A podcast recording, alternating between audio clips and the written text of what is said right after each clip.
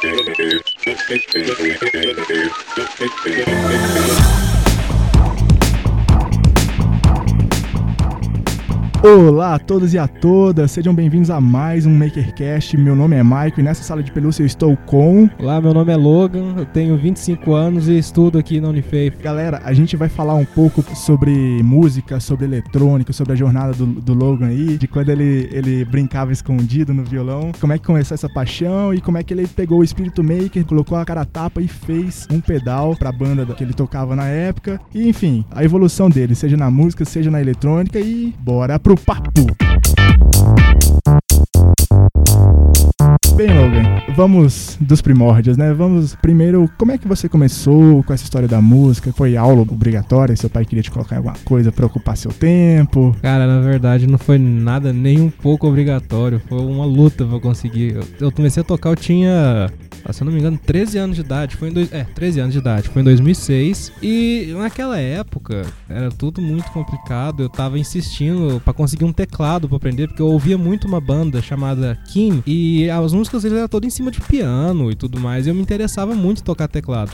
Só que meus pais acharam que era fogo de palha, era, era uma fase que logo ia passar e não deram muita bola, mas ele persistiu até conseguir um teclado. E naquela época não tinha a facilidade de acesso à internet como tinha hoje. 2006 estava começando a ter esse boom de internet a rádio, internet a cabo. E na época eu usava internet de escada, era aquela internet que você tinha que usar só no final de semana, se a avó ligasse, caía a internet.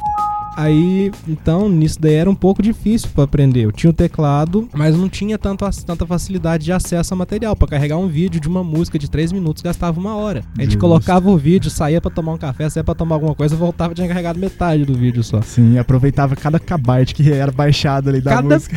kbyte, cada pixel que aparecesse no vídeo ali. E aí foi indo, foi indo bem de ouvido que eu fui pegando para tocar. Isso não- Olha só. Era difícil achar material naquela época. Ainda, hoje em dia tá banal. Hoje em dia a gente, a gente acha material muito fácil de Várias apostilas. aprender a tocar instrumento, vídeo aula, Uhum. apostila é muito fácil. Antigamente era bem específico de se procurar. Então foi indo muito no ouvido que eu fui pegando a ideia do, do teclado. Eu fui tocando teclado por uns dois anos de Uhum. ouvido, assim. Aí chegou num ponto que eu meio que enjoei. Eu pensei, ah, tá bom, eu sei tocar, mas quero alguma coisa de diferente. Teclado é bom, mas, pô, às vezes eu tô numa roda de amigo, alguma coisa, como é que eu vou sair com teclado, lá de Teclado, é. casa, assim, ligar o teclado no meio da praça? Não tem como. Não, não dá. Aí minha mãe tinha um violão. Que ela tinha feito aula de violão uns bons anos atrás. Só que ela não, não levou pra frente. O violão ficou parado em casa. E ela tinha um violão e eu tinha muito interesse em aprender o violão dela. Só que ela não deixava botar a mão de jeito nenhum. Ela não deixava. Ciumenta. Nossa senhora, pelo amor de Deus, você não tem noção. E aí, ela saía pra trabalhar, eu pegava o caderno dela que ela fez aula, fui marcando a afinação de cada corda, ia no teclado, batia a nota e comparava e ia afinando o violão pelo teclado, até marcar a afinação de ouvido. Nossa senhora. E foi indo, e fui, eu pegava o violão e eu ia brincando com o violão até descobrir os sons que dava pra tirar, como é que funcionava o esquema do braço, das casas e das notas. E foi indo nessa até eu aprender a tocar alguma coisa. Só Uhum. que era sempre assim, afinava o violão quando ela saía de casa, dava horário dela chegar, desafinava e guardava, deixava no canto. Até que um dia eu empolguei, ela chegou e eu vi o violão tocando, eu fui guardar, mas já era tarde demais. Você tava tocando violão? Tava, Tava. né? Como é que você aprendeu? Sozinho. Falei, ah, agora você já sabe, não precisa esconder não, pode pegar e tocar. Pode E- pegar e tocar. Agora, agora que você já, já cuidou com carinho por tanto tempo, já sei que você vai ter res- responsabilidade. É, foi tipo isso. Daí Ou, foi. ou sei lá, já vi que não adianta, né? É, não adianta nada, vai proibir pra quem já aprendeu a afinar e tudo mais. Justo, justo. Aí eu grudei no violão e fiquei, co- como todo mundo que tá aprendendo instrumento, infernizando a casa. Porque pra quem tá aprendendo é uma coisa ótima. Você pega o instrumento, você tira o som que você quer, na tua cabeça tá a coisa mais linda. Pra tua família, os caras querem te, te botar na rua. Justo, aque- aquele, aquelas repetições de uma hora fazendo a mesma coisa. Eu falo, Nossa, mano, o cara ainda não, não evoluiu. Mas é é bem lento mesmo. Não tem força pra, pra apertar a corda no braço, aquele som xoxo que, de quem não tem Exato. força ainda não calejou o dedo. E, e ainda os, os trejeitos errados. Quando uma pessoa, por exemplo, aprende a, a dirigir sozinha, que ela cruza os braços, que a gente. É. Sempre deve, deve ter essas manias aí pro, pro violão Não, também. né? Tem muitas manias. Eu tô, eu tô- agora que eu tô fazendo conservatório em Pouso Alegre, que eu tô perdendo várias manias erradas e tá sendo mais difícil do que aprender o próprio instrumento. É, não, se tirar velhos hábitos é. Nossa, é extremamente cara, complicado. É muita coisa, principalmente de usar todos os dedos da mão, porque pra gente que toca violão e guitarra é muito difícil usar o dedo mindinho da mão esquerda. Uhum. A gente usa ele só como apoio, mas não usa ele como principal, tanto, nem tanto quanto o anelar, o indicador e o médio. Sim, sim. O mindinho tá lá só como apoio, mas aprender a lidar com ele, trabalhar, foi um negócio complicado. Complicadíssimo. Você falou que você estudava na internet, a partir de vídeo. Naquela época, é, havia material em português? Eu já sabia que era escasso, mas era mais escasso ainda em português? O pouco que você achava era em inglês ou algo desse tipo? Hum, na verdade, tinha em português sim. Hum. Tinha em português. Era, era mais escasso em português que em inglês. Em inglês tinha bastante, era até fácil de achar. Só que tem algumas notações musicais, alguns termos, que a tradução não é tão fácil de vir pra cá. Algumas notas, algum, algumas questões de notação musical era difícil de você traduzir. Então em português tinha, mas era muito pouco. Tanto é que um material que por muitos anos eu me guiei era um material de leitura de partitura que foi muito difícil de achar na internet. Foi muito difícil. E até alguns anos atrás era um material que eu usava para referência. E agora com, com esse advento de, desse boom de canais no YouTube, videoaulas de apostilas, aí isso ficou um pouco mais fácil, até mais tranquilo aprender um instrumento hoje em dia do que era na época. Sem você fazer uma aula ou algo assim. É, sem um tutor, né? Sem um professor, pegar autodidaticamente e, e ir fuçando, fuçando na internet. E... É, meus, minha família não tinha muita condição de me botar numa aula na época, né? então foi meio que na marra pra aprender. Não, tá certo, mas é, é, é esse espírito maker, não interessa o obstáculo, a gente só fica imaginando, hum, eu quero chegar no rolezinho que você falou na praça, tocar um violão e ficar lá umas três horas trocando exato, ideia com todo mundo. Exato, e isso já aconteceu, já, já até chamaram a polícia na praça uma vez também. Olha só, conta essa história aí, pô. Então, é, isso foi em 2000 e se eu não me engano, foi de 2009 para 2010, no Natal. A gente tava, tava tocando violão, eu tocava lá com, com, os meus amigos, a gente tocava violão na praça. Aí teve um dia que era numa véspera de Natal, um amigo nosso falou: Vamos pra praça tocar violão, né? Beleza. Era 10, 11 horas da noite, a gente lá na praça tocando violão. Esse amigo nosso chega trêbado, até caindo de tão bêbado que tava. Falou, ah, canta tal música. Aí começava a cantar, e começava a berrar, cantava as músicas e ficava naquilo. A gente tocava, berrava, ria. Aí dali a pouco passa a viatura de polícia pra gente e fala: Gente, ó, vocês vão ter que parar aí, senão daqui a pouco vou ter que aprender o instrumento, pra vocês sossegar, porque não tem como não. Olha só, primeiro caso de acontece aí da. Primeiro caso desse a gente nunca esquece, né? justo, justo, justo.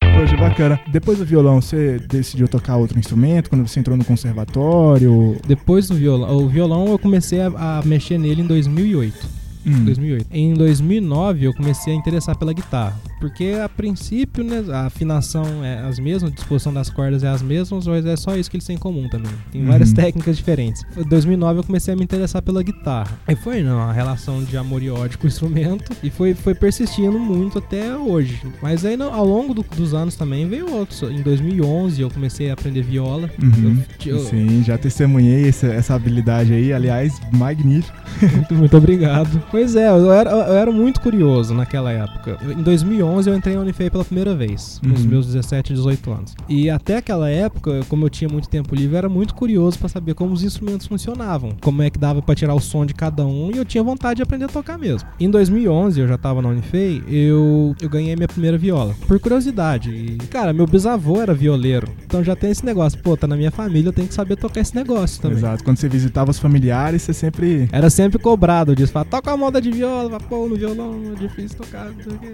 Não, agora vai, toca a moda de viola, então tá. Eu peguei a viola em 2011 e fui aprendendo. Uhum. E aí foi indo. Em 2012, acho que foi o último instrumento que eu peguei pra aprender, se a minha memória não falha, foi o ukulele. O ukulele, olha só que bacana. o ukulele. Ah, eu vi aquilo, cara, eu ficava muito atiçado vendo aquele povo tocando. Eu preciso de um desse. É pequenininho, dá pra levar na mochila pra tudo que é canto.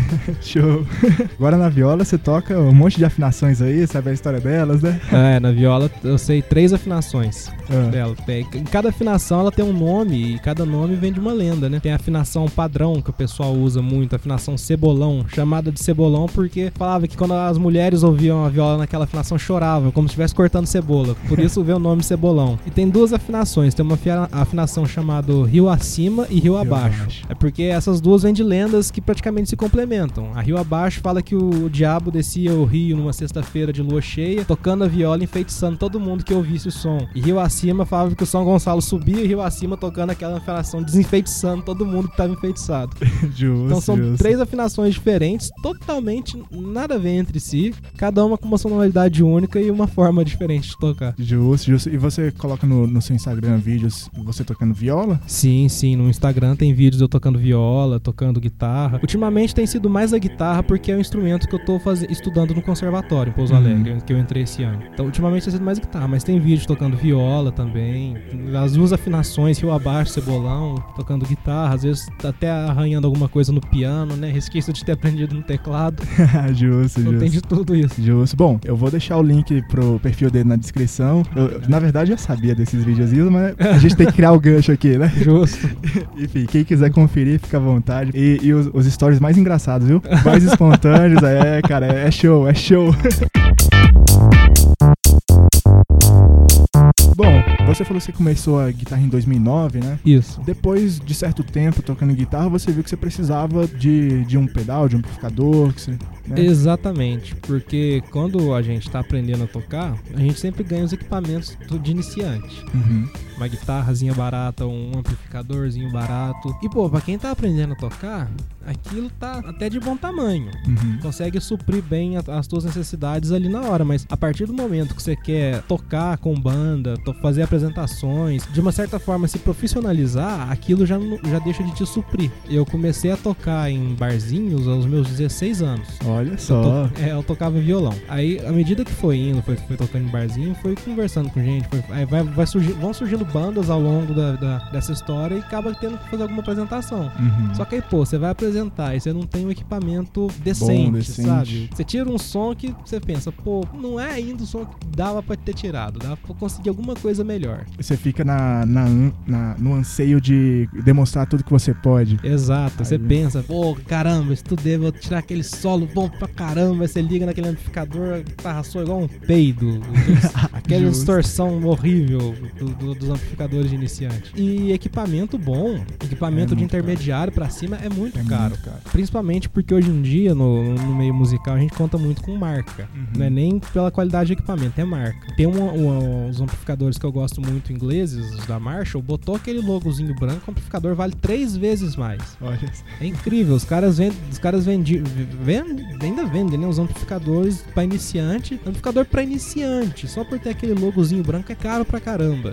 Deve ter muita opção melhor por um preço mais razoável. Exatamente, pelo, por aquele preço você consegue comprar muita coisa mais razoável, mas ainda assim o meio musical de equipamentos é tudo muito caro. Uhum. Se você quiser profissionalizar, é um investimento que você faz pra você. Só que nem Sim. sempre no momento você tem esse dinheiro pra investir. Exatamente, e principalmente no caso de, ah, será que é fogo de palha? Como- aí é complicado investir. Exatamente. Você pensa assim, pô, vou gastar tanto dinheiro pra investir nisso, talvez na frente me dê um retorno. Aí talvez você até largue, você mude de ideia Uhum. ao longo do caminho. Já, já, já vi muitos amigos meus fazerem a mesma coisa. Gasta dinheiro, compra uma guitarra cara pra caramba, importa uma guitarra, muda de ideia e acabou. Aquilo vira nada. É, é uma dúvida pertinente. eu levantei o dedinho aqui culpado porque eu comprei um violão, falei, nossa, vou aprender, vou, vou voltar a tocar. Eu comecei com a guitarra também em 2009 ou 2010, se eu não me engano. Só que eu parei logo em seguida. Aprendi a tocar um, um pouquinho ali. a- Aquela tava começando a tocar na taxa. Aí eu disse, tá, já, já cumpri meu papel ali, já, intera- já conheci grupos novos, digamos assim, né? Pessoas novas, círculos sociais novos, então deixa eu focar em outros aspectos da minha vida que naquela época, né, pra, pra um adolescente de, de 15 anos, não é muita coisa útil não. é, é o que tem ali. Exato. Não, cara, mas tem amigo meu que o cara gastou, comprou uma guitarra da Fender, uma das melhores marcas de guitarra do mundo. O cara pagou 5 mil numa guitarra e Nossa pra senhora. nada. Acho que eu nunca gastei 5 mil com nada, nem com meu carro direito.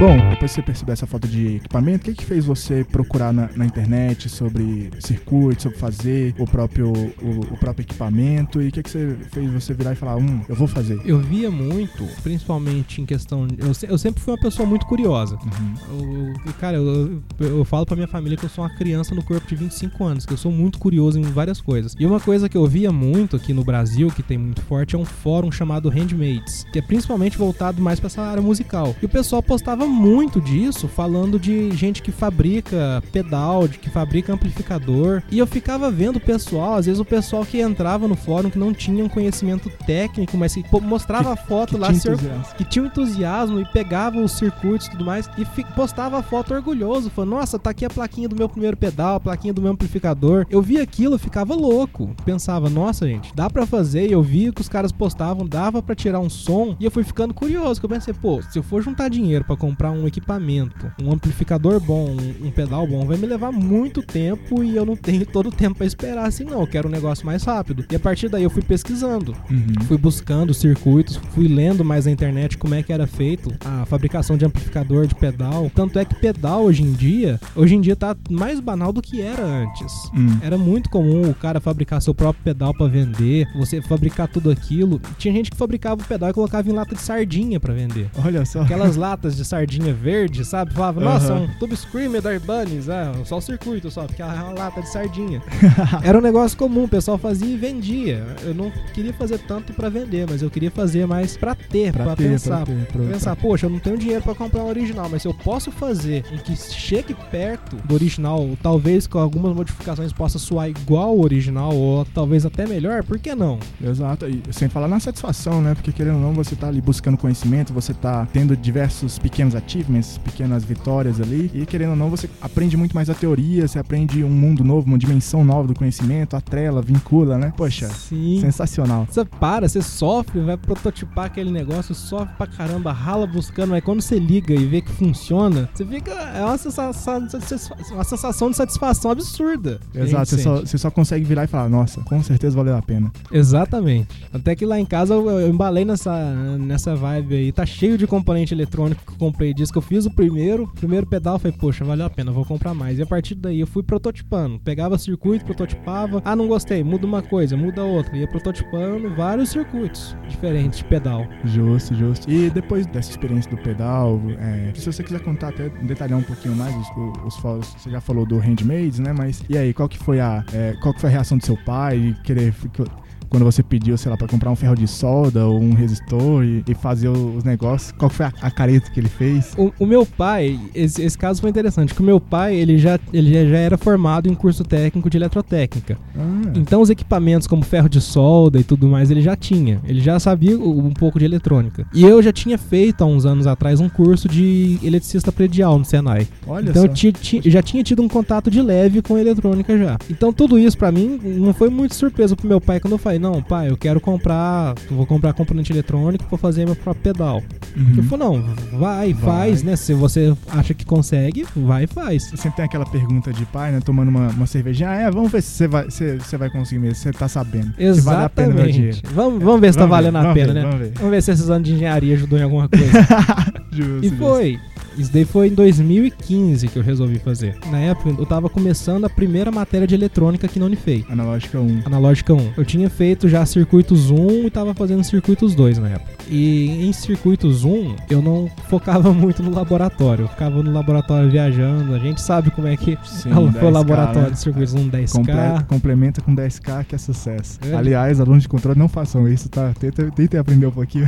Tentem aprender um pouquinho, por favor. Mas por, por coincidência, depois eu virei monitor de analógica 1 e É, eu sempre olha só. oriento os alunos a não fazer isso ah, não também. fazer isso. O pessoal que vai na monitoria eu falo, não faz isso. Tenta entender o que, que você tá fazendo, porque você vai se ferrar. Gasta um tempo a mais aqui, porque quando chegar lá na frente que você tiver em, em, te- em telecom, ou você tiver que abstrair algo em modelagem, em sistema de controle, como a gente tava trocando uma ideia aqui antes, né? Sim, vai ser bem mais fácil É. você preocupar com o que, você tá fazendo do que só colocar automático. Não, sério, sério, gente, vai ser mais fácil, tá? Por favor, façam isso. Quebrem a cabeça com essa parede mole. Não, não tentem quebrar a parede dura. Vai ser muito mais complicado.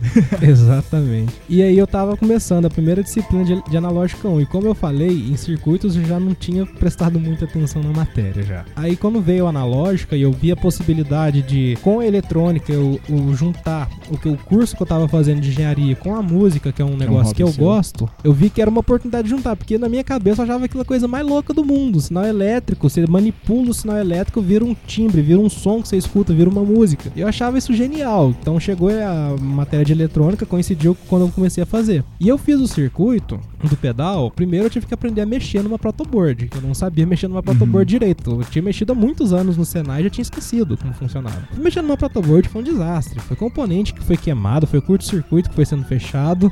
Você testou aquela famosa teoria, né? De que o que faz o diodo funcionar é a fumaça. Porque uma vez que saiu a fumaça dentro dele, ele não funciona Ele não mais. funciona mais, exatamente, cara. Eu vi. Mas essa teoria não funciona só pro diodo, não. Funciona pro transistor, funciona pro potenciômetro. Olha só. Principalmente pro resistor, porque o resistor ele não só tem a fumaça, como ele tem o fogo também, né? Da resistência. É, poxa. Dependendo da forma, ele pega fogo.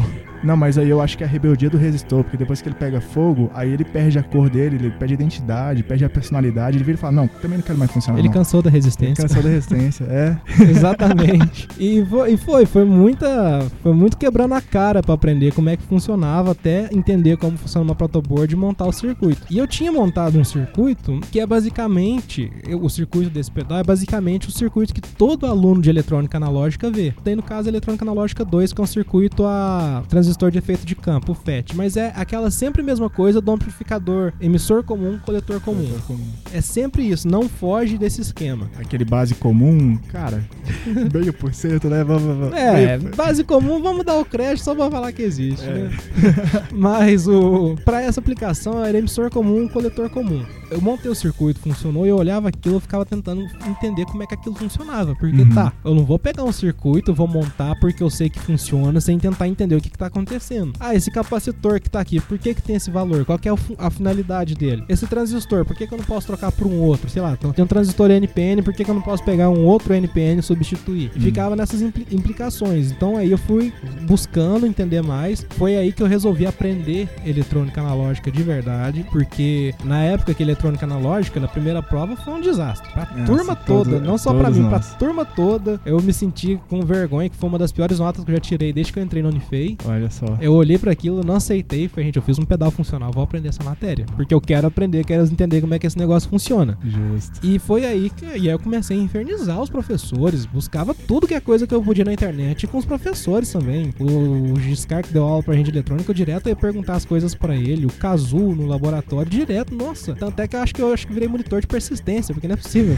direto eu ia perguntar as coisas pra ele, tirar dúvida de como funcionava, porque uma coisa é você usar a internet pra consultar algum circuito que você não sabe, algum circuito ou, aprender algum circuito novo. Outra coisa é você montar um circuito sem você saber o que, que você tá fazendo. É, sem, sem referência, assim, você querer fazer a partir do comportamento do que você imagina. Exato, porque você Nossa. monta, vai prototipar, não funciona, mas não funciona por quê? Não sei. É, Fica quebrando, quebrando a cabeça, então é bom você buscar, tentar entender o que, que é, do que só montar um circuito friamente. o trabalho técnico só, seguir um, seguir um tutorial, né? A gente faz isso quando a gente não tem tempo de, de, de pensar nisso, sei lá, pra fazer um MVP ou algo do tipo, ou usar uma, uma solução pronta, a gente usa essas simplificações. Mas quando a gente quer buscar conhecimento, a simplificação não basta, né? Exatamente. Tem que usar a curiosidade que é inerente a todo engenheiro, né? Exato, cara. Se não tiver curiosidade, não adianta. É a curiosidade que move a gente. Literalmente, é a curiosidade que move o mundo, né? Exato, As cara. perguntas que Já, movem pen- já pensou se um cara não, não- tivesse parado pra pensar lá em 1400? e, Pô, pô, será que dá pra chegar na Índia só pra, cortando pela Europa? Será que não dá pra chegar cortando pelo mar? Muita coisa não tinha acontecido no mundo. Exato.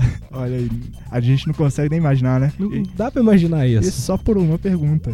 Exato, cara. E foi por causa disso que eu fui aprendendo eletrônica e eu tive interesse de entender como é que funciona. Basicamente porque eu consegui relacionar a engenharia com a música. Mas aí eu fui vendo que muita coisa dava, você tinha eletrônica inclusa que era os mesmos princípios simples que a gente vê nas matérias. Era basicamente as, as mesmas coisas. Circuitos, por exemplo, para telecomunicação, circuitos simples até de por exemplo, eletromiograma Hum, sim, sim. do EMG. E eu fui buscando ver e eu fui buscando saber e entender que era tudo fácil de você interligar uma vez que você buscasse o conhecimento disso. E o interesse em eletrônica surgiu pra isso, que eu acho um negócio muito genial. Você pegar diodo, transistor e fazer um monte de coisa doida, coisa que a sua cabeça te limita só. Que dá pra fazer muita coisa com aquilo. O dia que, por exemplo, teve o Startup Weekend de 2016, que eu participei, nós fizemos um, um, um um protótipo nosso, era um relógio que lia batimento cardíaco e tudo mais. Olha só. Na época, a gente não tinha achado um sensor cardíaco, né? Um sensor pra, pra pegar. E eu fui buscar o princípio desse sensor. E é um princípio relativamente simples, quando você para pra pensar. Tudo que a gente vê sendo usado sempre são princípios simples. A gente acha acha que é uma coisa muito complexa, que é uma coisa muito absurda, mas são princípios basicamente simples. Quando eu fui buscar saber disso, eu falei, gente, isso é matéria de eletrônica analógica 2. Que eu tinha visto isso, o professor falou, só que a minha cabeça não teve essa sacada na época. Uhum. Porque. Bate- o Tic e o Tec não bateu por, por falta do horizonte do conhecimento mesmo, né? Exatamente. Uma coisa que eu, que eu penso é que a eletrônica é muito ensinada na, na parte muito micro. Eles focam muito na parte Na micro. parte micro. Em, de- em detalhes pequenos que não precisavam ser fo- tão focados assim, detalhes pequenos de circuitos, de componentes. Devia ser mostrado pro pessoal, por exemplo, o panorama geral do que você pode fazer. Aprender a dimensionar circuitos complexos, aprender a, a misturar conceitos, é, identificar quando precisa de um, de um sistema de proteção, identificar esse tipo de coisa. né? Exato, e não só isso, mostrar pro cara que o que ele tá aprendendo Tem sentido, tem tem, sentido, valor. não é só o cara ficar lá, ah, eu vou calcular um amplificador emissor comum com ganho tanto, com a resistência de saída tanto, mas se o cara não souber pra que que ele tá calculando aquilo, que é o que eu acho que deveria ser mostrado, não tem muito sentido, a pessoa não vê muito sentido. Exatamente, o como fazer é só um roteiro de oito passos e é isso aí. Com uma Exa- calculadora científica, um script, faz sozinho. Exato, é uma receita de bolo que você segue, mas o que eu acho que devia ser mostrado, que muito, é difícil às vezes a pessoa pegar esse foco, é entender o que, que você pode fazer com aquilo. Com um transistor você faz coisa muito louca. Uma polarização base comum, você usa o transistor como chave, beleza, você pode usar ele como chave. Quando eu descobri você pode usar ele como chave para controlar um motor, você pode usar ele como chave para converter uma bateria numa tensão senoidal, entende? Essas aplicações que a gente na hora não vê, que é, a gente tem esses insights depois e pensa, poxa, se eu tivesse visto isso antes, Se eu tivesse dado mais valor, ou tivesse já com essa ideia, né? exatamente. Mas, poxa, é realmente uma pena, assim, que a gente, da Unifei, a gente já tem muito laboratório, comparando com outras universidades, pelo menos é o que dizem por aí. Sim. E ainda assim a gente sente essa falta, né? Sente essa, essa falta de conexão, embora tenha muito, muito, muito projeto de extensão que use coisas na prática, assim. É um ecossistema específico, é um sistema, é um escopo específico. Você entra só naquela área. Se você não participa de várias coisas ao mesmo tempo, o horizonte de conhecimento que você expande é só pra um lado, né? Ah, até, até me arrisco dizer que poderia motivar muito mais se a gente conhecesse um pouco os outros espectros pra virar e falar não, eu aquilo que eu achava que eu gostava, eu realmente gosto muito, mas essa área aqui que eu sub- subestimava, poxa, cara, tem seu valor. Deixa, deixa eu dar uma olhadinha aqui. Exatamente. Foi, a, foi a, a- inclusive a parte da eletrônica que, que foi o que me segurou aqui no curso. Porque eu não, não sou uma pessoa muito da engenharia. Apesar da curiosidade que eu tenho, eu não sei dizer o- por que que é natural isso, mas eu não sou uma pessoa que goste muito da área da engenharia. Mas aí, quando eu vi, eu descobri a eletrônica, eu percebi que eu podia relacionar com uma coisa que eu gostava, a música, eu pensei, tá, até que a engenharia não é um negócio tão ruim assim. Uhum. E aí foi mudando a cabeça. A gente foi vendo que às vezes o que a gente pensava pode ser mudado no, instalar de dedo, numa coisa simples. A gente vê e percebe isso. Sim, sim. Engenharia não é só WD-40 e silver tape. É É um só calcular uma é. integral. Não é só calcular uma integral com, e um fluxograma que você injeta café e sai, e sai mais problemas. Bom, e depois do pedal, você, você falou pra mim que você projetou um amplificador. Como é que, como é que você vê essa, essa necessidade? Por que, que você, Isso. você tentou fazer isso? Então, na, eu toco guitarra. Aham. Na guitarra, a discussão que tem desde os anos 60 é a discussão entre válvula e transistor. Sim, sim. É a discussão mais antiga do que. Mais antiga que isso só vai ver quem nasceu primeiro, se foi o ovo, se foi a galinha. Uma discussão muito antiga isso. Ou biscoito e bolacha. Paz. Não, isso é recente, eu acho. Não sei. Nossa, mas pelo, pelo fervor da galera. Os caras, os caras ficam exaltados com isso, né? É. Incrível. Mas vou deixar esse assunto pra lá. Esse, é, esse assunto po- esse é muito polêmico, não dá pra falar agora. E, e então, desde os anos 60, tem essa discussão de válvula e transistor. Realmente tem alguns critérios pra julgar que o amplificador a válvula soe melhor. Uhum, Isso o harmônico dele parece Tem mais alto, a- parece mais. a questão da distorção que a válvula causa ao se você, por exemplo, você força um, amplificar a válvula amplificar um sinal além do que ela devia, ela satura. Uhum. A forma que ela distorce a onda é diferente da forma que um transistor distorce. Sim, sim. É, é um. Ela usa o princípio analógico mesmo, né? O, transistor é mais. pá, O transistor é bruto. Chegou, Exato. cortou, ceifou. Não, a válvula não. A válvula dá aquela comprimida, aquela achatada. Parece mais agradável ao nosso ouvido que a escala logarítmica. Isso, soa mais agradável pra gente. E ao, ao ela distorcer, ela injeta harmônico no sinal. Os Uhum. chamados harmônicos pares. Né? Isso daí quem. Saudade de ver série de Fourier agora, né? Que a gente Ah, não, vê. saudade não, deixa lá. Mas é interessante, cara, que tudo, tudo. De- depois, quando eu comecei a misturar, a entender essa parte A de entender, distorção, sim, sim. eu vi o tanto que a série de Fourier e a, e a sacada que o Fourier teve lá na época de Napoleão foi uma coisa genial pra época. Porque, pô, Sim, tudo que, que a gente tem, um celular nosso, é tudo baseado no princípio de Fourier. Tudo, tudo que a gente tem é- que é discreto, né? Tem um monte de coisa. Poxa, tudo tem discretização, tudo tem aproximações numéricas, cálculo nu- numérico, que eu acho que é o cálculo mais subestimado aqui na Unifei. Sim. Nossa, quando eu entrei no mundo da impressão 3D, cara, eu vi que tem cálculo numérico em tudo naquela máquina, velho. Tem cálculo Exatamente. numérico em tudo e eu fiquei tipo, nossa, todo mundo fala de cálculo 1, cálculo 2 ali, porque tem série, tem algumas coisinhas difíceis. Mas cálculo o 3, numérico mas mesmo- numérico, exato. E, e numérico eu me apaixonei. Assim, eu tava muito ocupado, eu acho que eu não, de- não estudei o quanto eu deveria. Eu acho que eu poderia ter, ter aprendido muito mais, mas aí é a falta de tempo do estudante, né? É. Aquele, é o nosso, a nossa dualidade lá nas crises exi- existenciais, a gente vira e fala, poxa, eu queria ter mais tempo pra estudar, cara.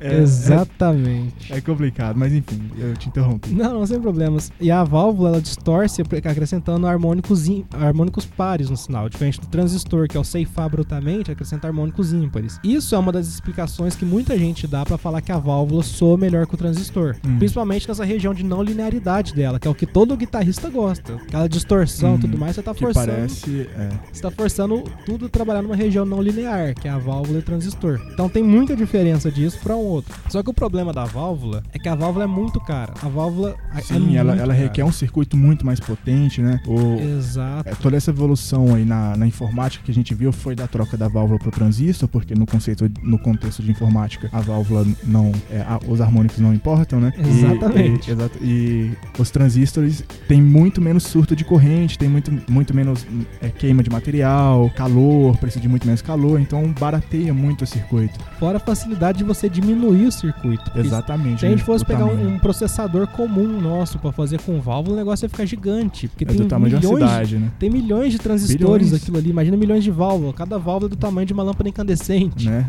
Pô, é, Lady Moore aí, pô, Só que em algumas aplicações a válvula ainda é preferida, aplicação Uhum. militar. E na questão da música, a grande parte dos equipamentos foram substituídos por transistores. Amplificadores de baixo, por exemplo, são ótimos. São- é preferencial ser transistorizado pela capacidade do som ser limpo, que o transistor te entrega. Isso a válvula não. Uhum. A válvula ficou muito específico na guitarra e desde então tem esse embate de válvula, transistor. Porque realmente no começo, os transistores eram a tecnologia que o pessoal não entendia como é que funcionava. A válvula o pessoal estava cansado de saber. O transistor era novo, os primeiros amplificadores eram horríveis mesmo. Uhum. Eram medonhos. Só que ao longo dos anos foi melhorando isso e mais o preconceito foi se mantendo. Então quando eu decidi, falei, ah, o pedal é bom, mas eu quero ter um amplificador, eu, vamos ver. Se eu consigo fazer um pedal, eu consigo fazer um amplificador. Quando eu fui pesquisar pra saber, eu mudei de ideia na hora quando vi o valor que ia ficar um valor de amplificador valvulado. Porque o amplificador valvulado, ele precisa de no mínimo quatro válvulas.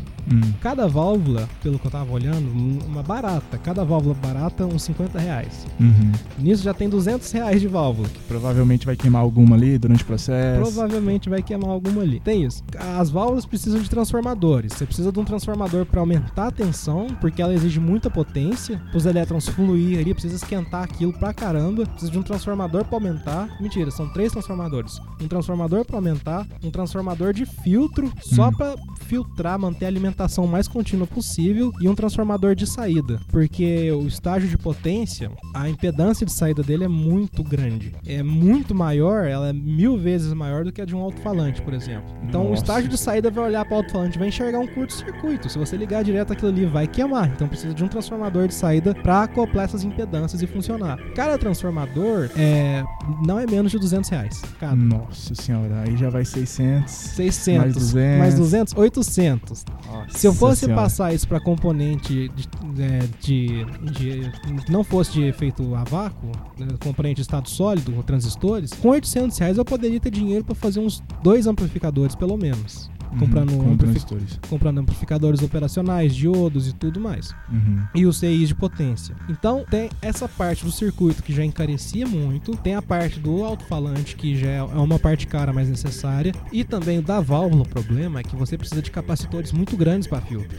Hum. Porque a filtragem, você precisa filtrar um valor de uns 300 volts contínuo. Hum. Então o capacitor, para aguentar aquela tensão, é muito grande, é um capacitor muito específico e muito caro. Ou seja, o circuito da válvula é muito caro. Por isso eu preferi, eu optei fazer um, um amplificador a estado, a estado sólido. Mas tem esse problema da distorção da válvula Uhum. que é como é que eu vou reproduzir essa distorção. Uma solução que o pessoal bolou nos anos 70 e que foi muito utilizada e muita gente não dá o braço a torcer são os diodos. Hum. Eles perceberam que a curva de comportamento do diodo Que não é linear, não, não, acaba é em linear, 0,7. não acaba em 0,7, né? Diferente do o pessoal fala diodo, 0,7, acabou. a curva de comportamento do diodo, ela é similar à curva da válvula na questão da não linearidade. Hum. Então ele consegue te dar uma não linearidade próxima da válvula. Não é igual, mas é próximo Mas é próximo, então. já é uma possibilidade. Então eu optei por usar diodos porque o diodo ele vem sendo usado por muito tempo pra cá. Hum. Em pedais que o pessoal adora usar pedal pra distorcer, tudo à base de diodo. Alguns amplificadores famosos têm diodos nas válvulas, acredite ou não, o amplificador a válvula tem o diodo pra dar distorção. Então é uma solução que eu posso usar. Uma outra solução seria os, os transistores de efeito de campo, FET e MOSFET. Hum. Que eles já foi. Tem estudos que mostram que eles distorcem exatamente igual uma válvula Hum. por ter o comportamento similar. Olha só. E então, mas eu, eu escolhi o diodo pela, por ser barato e ser É, fácil pela facilidade, exato. E com o diodo e com a facilidade do- de, de- de programas que façam essa simulação pra gente, é fácil de você controlar a questão dos harmônicos. Hum. Porque você tendo a distorção que o diodo dá, uma distorção dita simétrica ou assimétrica, isso já é um, um pouco mais de viagem, você muda a forma que os harmônicos ficam no seu sinal. E isso é fácil Uhum. de você manipular. Se você tem injetando o seu sinal no amplificador e um outro sinal para deslocar ele, um, um dito offset, você consegue manipular esse tipo de harmônico que surge. Então, a partir disso, você consegue trabalhar um pouco a região não linear. Tendo isso, trabalhar com a, região linear de um amplificador é simples, porque você pega funções de transferência, trabalha ele no domínio da frequência, não é algo tão complexo de se fazer. Só que cada amplificador tem uma característica sua e ele é dividido em estágios. Cada estágio é um bloquinho a se tratar. Então, isso é o que foi o complicado de- desse projeto do amplificador Hum. foi lidar, porque tem o estágio inicial, que é o que dá o ganho inicial para tudo, tem o segundo estágio de pré-amplificação, que ele dá um outro ganho maior, ele aumenta um pouquinho de ganho, mas atua como um buffer, e joga no equalizador. O equalizador é simples, é um circuito passivo, então não- tem segredo. Uhum. Que joga para um estado de, de ganho maior, que é o inversor de fase, que joga para o estado de potência. Então, Uhum. cada um desses estados eu fui, eu fui modelando, fui estudando, fui entendendo como é que eles funcionam e fui fazendo aos poucos, com o amplificador operacional e tudo. Eu não cheguei a passar pro papel, quer dizer, pro papel não. Eu não cheguei a passar pra, prática. placa, pra prática mesmo, porque eu não tinha todos os componentes na época Uhum. disponíveis. Mas na simulação, eu cheguei a fazer uma simulação, a questão de resposta em frequência bateu bastante, a questão de harmônicos também bateu muito próximo. Hum. E ficou faltando só ali o estágio de saída mesmo, o estágio de potência a se simular. Porque querendo ou não, o estágio de potência da válvula e do transistor tem que tomar um cuidado, que até o da válvula mesmo, pra guitarra, ele interfere no som. Hum. Então isso daí todo teria que ser jogado pro estágio de pré-amplificação do transistor. O estágio de, de potência do transistor é mais limpo, é mais linear, então isso é mais fácil de lidar depois. Hum. Então só ficou faltando de, de simular o da válvula o estágio de potência só, desse amplificador. O resto foi projetado já. Tudo com os conhecimentos de eletrônica que eu vim adquirindo. Muito bacana, Logan. Mas voltando, voltando à parte da música, tem algo que você queira complementar? Alguma outra história engraçada? Ou algo nesse. Enfim. Cara, história engraçada relacionada à música tem muito, cara. Tem a coisa que mais tem. Aliás, tem, tem alguma relacionada à eletrônica? Engraçada? Paz, relacionada à eletrônica. Pior que tem, mas eu não tô lembrando aqui agora. relacionada à eletrônica. Teve um dia que eu tava falando dessa questão de ensaio, de, Hum. de- quer dizer, dessa questão dos diodos serem usados na distorção. Teve um dia que eu tava ensaiando com a minha banda, aí eu tô vendo que o, um outro, o outro guitarrista chegou com um pedal valvulado. Hum. um pedal a válvula, falou, não, esse pedal é distorção, não sei o que. A gente tá tocando, eu tô tocando sentado, eu vejo cada vez que ele toca dentro do pedal dele, uma luz vermelha acende. Ué. Eu pensei, falei, não, a válvula tem a luz vermelha, mas a válvula não fica acendendo. É. Falei, toca mais fraco. A luz não acendeu. Toca mais forte, a luz acendeu. Eu peguei, olhei aquilo, você foi tapeado. a válvula tá ali só pra enfeite, que ela não tá fazendo nada. É um pedal com distorção a diodos que o pessoal fez. Botou uma válvula pra falar que tem uma válvula que Que, se ela, se ela faz alguma coisa no circuito, eu não sei, mas a distorção vem do diodo, cara. Eu tava Olha olhando só. isso e falei, gente, eu não confio mais em fabricante de nada, sem olhar o circuito, sem entender o que que tá acontecendo. Que uma vez que a gente busca saber, às vezes tem a que- toda a questão do efeito psicológico. Uhum. Eu lembro que uma vez, eu tava, quando eu tava pesquisando disso É, o placebo, é, placebo, poxa, o placebo realmente afeta bastante. É, Demais. Eu lembro quando eu tava pesquisando esse negócio de amplificador pra fazer, eu tinha visto um fórum do, do, do pessoal, acho que do Fórum Cifra Clube, estavam Hum. falando. Um, um cara postou gravações de áudio lá, falando: Nossa, cara, esse amplificador valvulado aqui do meu tio que eu descobri, gravou um monte de áudio. O pessoal, nossa, som zero, não sei o quê. Foi ver um amplificador PIV transistorizado da década de 80, 90. Os caras tudo achando que era valvulado, mas era transistorizado. O efeito psicológico tem muito. E isso que me motivou mais ainda, que eu tava buscando ver. Tem os, tem os amplificadores novos que o pessoal anda fazendo. A tecnologia de semicondutor, de circuito evoluiu. Com certeza. Inclusive de circuito de amplificador. Só que o problema maior que eu vejo dos amplificadores de, de guitarra atualmente é que, claro, você vai fazer um amplificador a válvula, é tudo muito caro. A válvula, os transformadores, tudo isso encarece o projeto. Então, pra compensar isso, você coloca um alto-falante bom.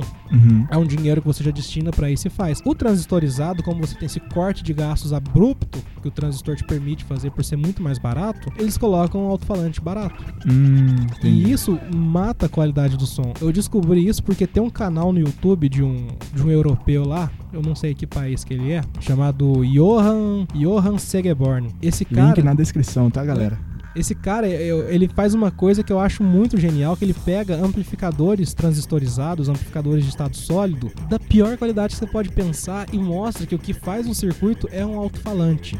Ele pegou, ele pegou um amplificador de desses amplificadores de kit pra iniciante mesmo, sabe? Que você compra Uhum. o kit, vem a guitarra, o, a capa e o amplificador, aquelas coisas mais vagabunda possível, mas pra quem tá aprendendo é ótimo. Já é muito mais do que o suficiente. Ele pegou esse, esse amplificador e tocou o amplificador com o alto-falante dele. Suou horrível, suou horrível. Mas ele pegou esse circuito, cortou o fio do alto-falante, ligou numa caixa decente, com altos-falantes decentes. Uhum. Ou seja, o circuito é exatamente o mesmo, Mesmo. a única coisa que mudou foi o alto-falante. E a diferença de som foi absurda, Uhum. foi gritante. Se ouvir aquilo, você fala, não é possível que ele tá tocando o mesmo amplificador. Não dá pra acreditar que é isso. Então, isso me fez ver que muito desses circuitos de alto-falante e dessa discussão da válvula e do transistor, muito também se deve ao alto-falante, a qualidade do alto-falante que o pessoal coloca. Entendi. O transistorizado tá ali pra, já pra cortar custo, e já que tá cortando custo em 80% do projeto, já pega o amplificador. Ah, vamos, vamos baratear mais, né? É, É. isso que o mercado É, quer. pega um falantezinho da China ali e coloca ali e acabou. Mas às vezes a pessoa culpa o circuito, mas nem sempre é o circuito em si, às vezes é o alto-falante. Uhum. Eu brinco com o pessoal, quando o pessoal vem falar comigo de amplificador, não sei o que, eu falo, cara, um amplificador de guitarra, 50% do som que você tem é do circuito, os outros 50% é do alto-falante. Hum. Ah, mas é que não sei o que, o amplificador tem que ser valvulado, não sei o que, não. O alto-falante faz diferença sim. Tem uma, uma marca de amplificadores que vem sendo muito usada também desde os anos 60, chamada Orange Hum. os amplificadores da Orange. E eles sempre casam os, os circuitos deles, os amplificadores, com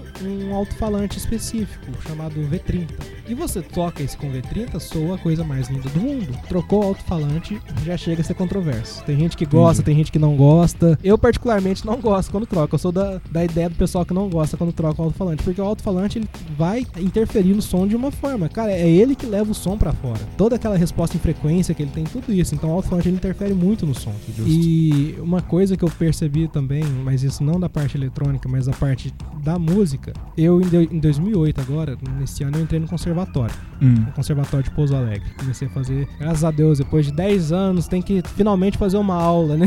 Nossa, E- justo. E aí, uma coisa que eu reparei bastante, que eu acho que devia ser muito incentivado nas escolas e tudo mais, é a questão de você ter alguma atividade ou ter algum instrumento que te ajuda. Que é comprovado cientificamente que a música te ajuda em várias formas. Sim, sim. E talvez é, não só a música, caso a pessoa não goste, é, é pintura, arte no geral, Algum né? tipo de arte, exatamente. Exatamente. Poxa, tem uma pessoa, eu, eu acho que ela é muito importante, mas realmente não tô lembrando agora. Que ela virou e falou: Ah, cara, engenharia, medicina, essas, essas, é, essas dimensões do conhecimento, elas são necessárias. Mas a arte, a poesia, a música, é pra isso que a gente vive. Isso é do filme, né? Da Sociedade dos Poetas isso, Mortos. exato, do Robin exato, Williams.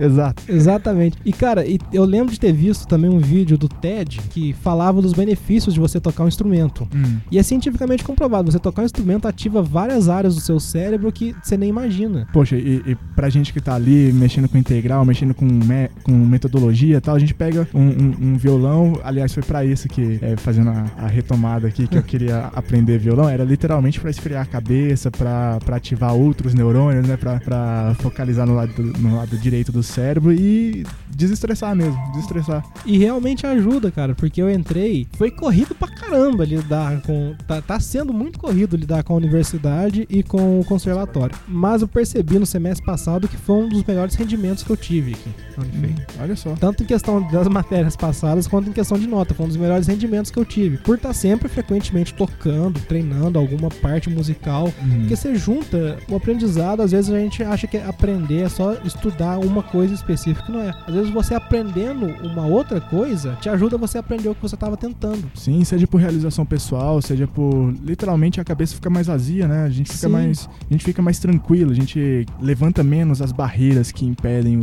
um, aprendizado. Exatamente, e, e me ajudou muito, tem me ajudado muito tocar um instrumento, tanto do ponto de vista psicológico quanto do ponto de vista também de aprendizado. É, ajuda, Uhum. e eu acho que isso é uma coisa que devia muito ser incentivado, pessoal. Seja você aprender a tocar, sei lá, nem que seja pegar uma gaita pra tocar parabéns pra você, mas algo já, Mas já é algo que alguma ajuda coisa. já. É, é infinitamente maior do que a estaca zero. Exatamente, cara. Você não precisa pegar pra ser um virtuoso, mas só de você saber tocar uma música, só pra te relaxar, só de você já fazer uma ligação diferente na sua cabeça, tocar aqui e falar, nossa, isso daqui me lembrou alguma coisa, já te ajuda muito no aprendizado de várias formas da vida. Nem que seja uma música do J Quest pra tocar no rolê, Exatamente. ou Capital Inicial, sei lá.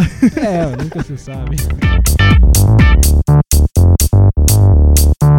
Bom, Logan, muito obrigado pelo papo, foi sensacional. Poxa, foi incrível aqui, foi bem engraçado. A, a sua experiência, essa troca aqui de, de conhecimento, poxa, sensacional, foi, foi muito incrível. Você quer falar alguma coisa, algum comentário final? Não, eu, eu queria agradecer pela chance, por ter sido chamado. Foi muito bom estar aqui também, foi muito divertido. Queria agradecer pela oportunidade de estar aqui e agradecer por tudo também, né? pelo conhecimento que eu tive aqui da Unifei e tudo mais também, né? Pô, sensacional, que bom, cara. Mas é por isso, falar pra galera que tá tentando, tá querendo aprender, tá buscando, cara. Vocês vão queimar componentes, vocês vão passar por muito disso, mas vai valer a pena, vai ser divertido ainda, vai compensar. Sim, sim, é só persistir, né? É só persistir. É só fazer o que a criança de 25 anos faz. Não percebeu no- nos, nos primeiros obstáculos alguma dificuldade, mas persistiu e viu que valia a pena. Exatamente. Pois é, é, é esse o espírito maker, ga- galera. É isso que o Maker Club tá querendo trazer pra todo mundo, seja de projeto especial, seja de projeto de extensão, enfim. Cara, se você tem algo a, a ensinar e, ou então tem algo que quer aprender, se tem um projeto que você quer tirar do papel, vem com a gente, cara. Cola lá, lá no Fab Lab, fala com o Maurão, caso você queira usar, usar alguns dos, dos equipamentos. Eu, inclusive, vou conversar aqui com o Logan,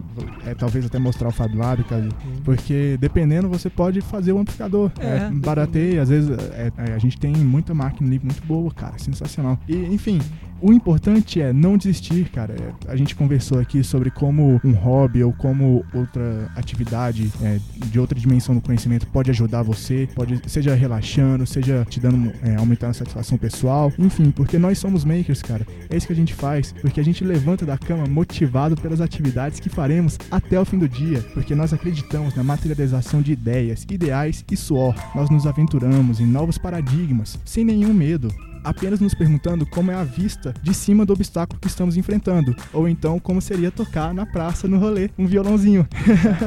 Tendo um senso de equipe e de que compartilhar é multiplicar, adoramos as trocas de experiências em nosso covil maluco para explorar o novo e mágico mundo da inovação. Temos sede que não é só de café, almejamos apreciar o delicioso sabor de dever cumprido. Temos tatuagens de pequenos acidentes, de quem se joga no mundo para fazer acontecer, seja o dedo calejado do, do violão, ou então aquela queimadura da solda que aconteceu, né? Ou do curto-circuito. Ou do circuito, exatamente. Ou então de histórias pra contar, porque teste da polícia na praça, né?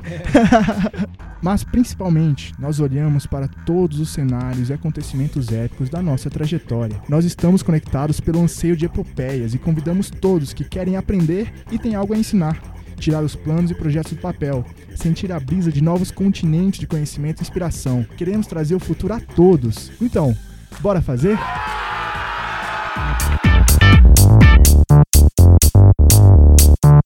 Bom, galera, o MakerCast vai ficando por aqui. Vou recomendar a leitura do, do texto Você Subestima a Sua, soft, a sua soft Skill do Márcio Firmino, que saiu na segunda-feira, dia. Segunda-feira, dia 14.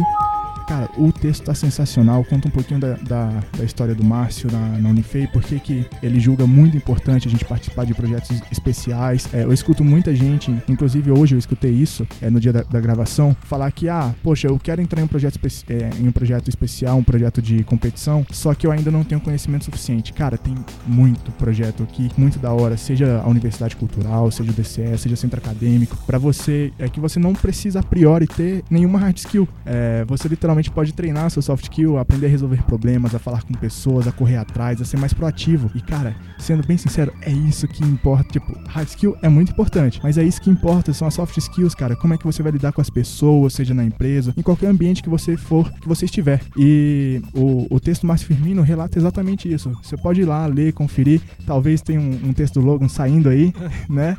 Olha só. E, enfim, a gente vai ficar com, com esse Makercast por aqui. Tem outros aí na, na página, tem o Podcast, que é, o, que é a nossa vertente voltada para empreendedorismo. Tem os vídeos do Papo Maker, que são é, conversas, trocas ali de 4, 5 minutinhos sobre um assunto que tá, tá em pauta na atualidade, que envolve o universo maker. E tem textos aí, seja de dicas de curso, seja de relatos como esse como o do Márcio. E, cara, vamos, vamos juntar. Chega lá na página do, do Facebook, do Maker Club, do Instagram, no canal do YouTube. Vamos trocar uma ideia, vamos virar a noite no Fab Lab, vamos fazer acontecer. Bom, galera, muito obrigado. Novamente agradeço o Logan por esse Makercast aqui. Eu agradeço, muito obrigado. E fui!